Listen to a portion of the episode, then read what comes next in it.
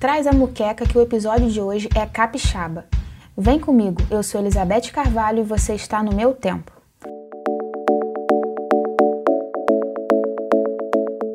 Se você está aqui pela primeira vez e não sabe o que é, calma, eu vou te explicar tudo bem direitinho. No Meu Tempo é um projeto criado pela The Like para entreter nossos idosos na quarentena. Já temos um episódio no ar, não se esqueça de ouvir ele também. Agora, se você já conhece No Meu Tempo, é isso aí, continue escutando que estamos com novidade no ar. Está curioso? É, eu tô louca para contar, mas não nesse episódio. Então você está convidado a não perder o próximo. Ah, temos mais uma novidade para vocês. Agora temos um site e você pode conferir e mandar mensagem por lá. Além de conhecer um pouco mais sobre nós e sobre nossos serviços, agora a outra novidade eu já não vou poder contar. Fica até o final desse episódio que, me conhecendo bem, eu vou soltar em algum momento. Eu não funciono bem com novidades, preciso compartilhar com vocês, mas só no final. Se você está pelo YouTube e não escutou nosso primeiro episódio, ele vai estar em alguma área da, da tela, mas se você está escutando pelo Spotify, ele vai ficar só embaixo, é só clicar. Muitas pessoas estão me perguntando, Elizabeth, aonde está o link? Se eu perder o horário das quatro, não vou poder escutar mais?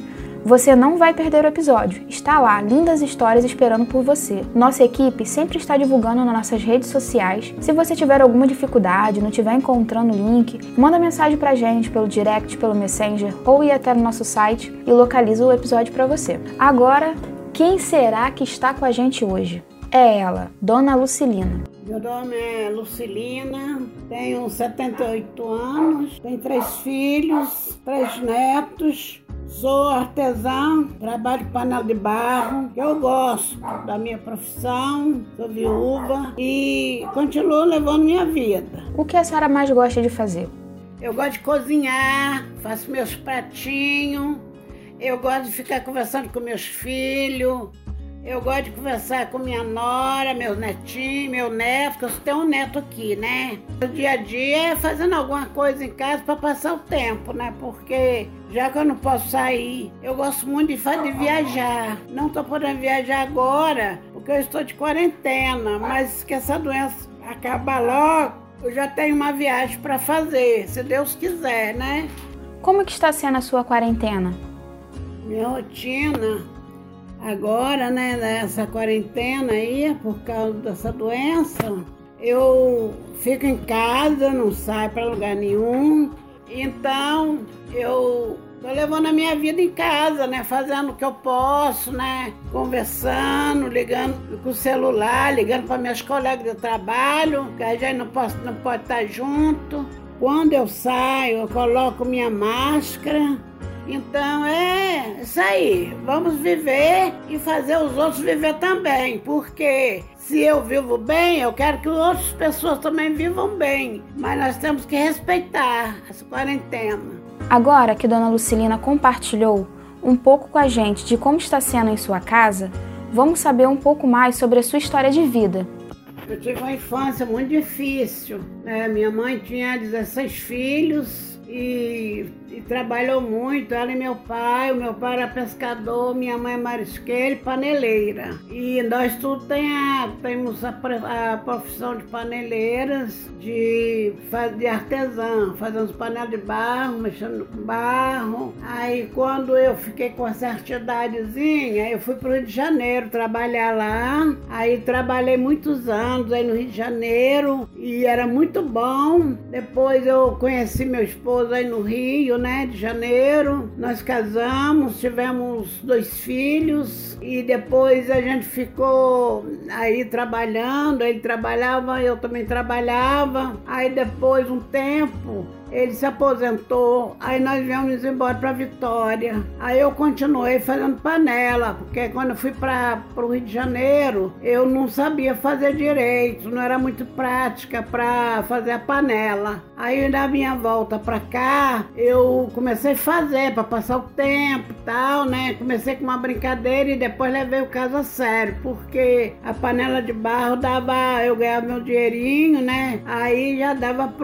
para ajudar em casa casa, na despesa. Aí depois eu criei meus filhos, acabei de criar meus filhos aqui em Vitória, né? E eles é, começaram a trabalhar e eu fiquei feliz porque eu vi quando a gente a mãe vê os filhos já crescendo, trabalhando, é a benção de Deus. E eu continuei trabalhando. Meu esposo veio embora, nós viemos embora para cá, meu esposo já era aposentado e eu também comecei a trabalhar, me aposentei também, mas continuei fazendo minha panela de barro, não deixei para trás não. E até hoje eu faço minha, minha panela, sou artesã, viajo muito, viajava muito com a com as panelas, né? Para minhas feiras, e participava de feira de, de artesão por, pelo Brasil inteiro. Nós íamos para representar nossa cultura, né? Gostava de nos ver trabalhando. A gente levava as coisas para nós íamos, levava nosso material de trabalho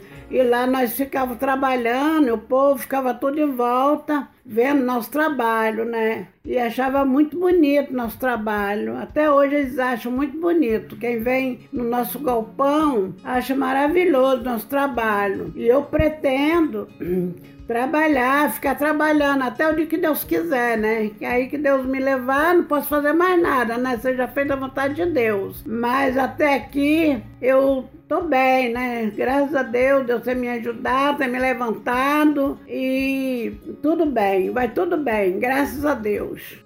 Quem quiser vir conhecer nossa cultura aqui em Vitória, as paneleiras de goiabeira, vem depois da quarentena, porque agora nosso galpão está fechado. Fica no galpão onde nós trabalhamos, nós vamos ter o maior prazer de, de, de recebê-los. É aqui que nós fazemos nossas panelas, é no bairro de Goiabeira, Vitória, Espírito Santo. Então, nós temos maior prazer de conhecê-lo. Dona Lucilina contou sua história e de como está sendo no seu dia a dia. Espero que vocês tenham gostado. E lembrando que no meu tempo é um espaço como se fosse um diário. Não se esqueça de curtir, compartilhar e se inscrever no nosso canal. Chamar seu avô, sua avó, seu tio, sua tia, todo mundo, pessoas experientes para contar suas histórias. Assim, você estará contribuindo para que o canal continue crescendo e contando muitas histórias. Gostou desse podcast? Fala com a gente, é muito importante ter o retorno de vocês. Lembra que no começo falei que tínhamos uma novidade? Então, vou contar agora para vocês. Muitas pessoas na faixa dos 30, até mesmo dos 40, me perguntaram por que não poderiam contar suas histórias. Só posso dizer uma coisa sobre essa novidade. Fiquem de olho nas nossas redes sociais, só para vocês votarem. Vou fazer uma enquete nas nossas redes e vocês me respondem se eu conto ou não. Fechado? Está chegando ao fim de mais um episódio. Um obrigado à dona Lucilina, que contou a sua história cultural como artesã. Essa identidade cultural, que é um ensinamento transmitido de pai para filho. Se forem ao Espírito Santo, não esqueça de visitar as paneleiras goiabeiras. Estive lá em janeiro e super recomendo. A recepção é maravilhosa. Todo capixaba tem.